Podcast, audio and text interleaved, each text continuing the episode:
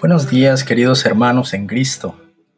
Es un gusto compartir contigo en este día el Santo Evangelio y una pequeña reflexión, esperando sea para ti una luz en tu diario caminar.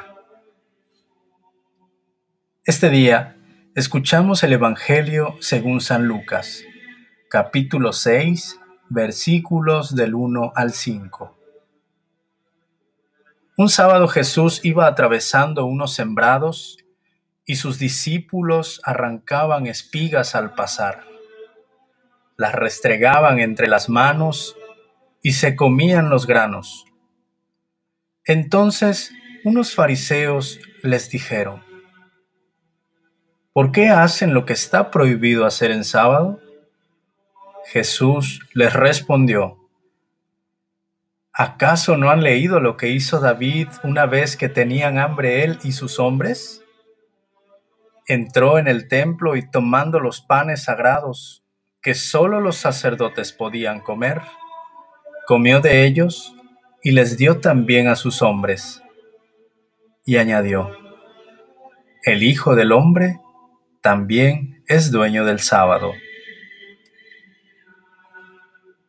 Queridos hermanos, el texto que hoy el Evangelio nos presenta nos muestra esa actitud legalista de los fariseos, que no ven más allá de la letra de la ley. Ellos están más preocupados del cumplimiento de la ley del sábado que darle de comer al hambriento. Han visto que los discípulos arrancaban espigas, pero no se han dado cuenta de que lo hacían porque tenían hambre ya que nadie les había dado un bocado seguramente en ese día. Es triste ver muchas veces que esta escena se repite día a día en nuestras vidas.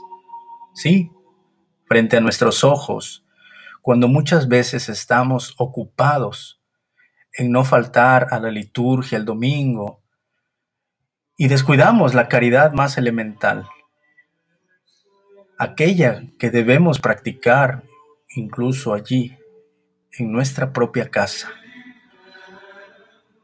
Nos preocupa si la gente llega o no tarde, si platica o no en la misa, y pocas veces volteamos a ver las necesidades de esa gente.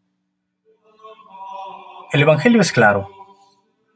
Al centro de toda nuestra vida siempre debe estar la caridad lo cual no significa no cumplir la ley, sino darle a ésta el justo lugar, el lugar que Dios le ha dado.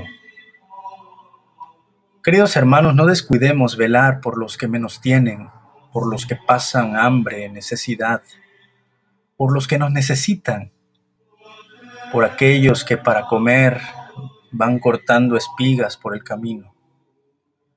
Vamos a ofrecerle lo que tengamos que cortar de esas espigas, haciéndonos solidarios con el que pasa necesidad o hambre. Y de esa manera estaremos cumpliendo la ley. Queridos hermanos, sigamos unidos en oración. Que tengan una excelente jornada, un feliz día. Dios con ustedes.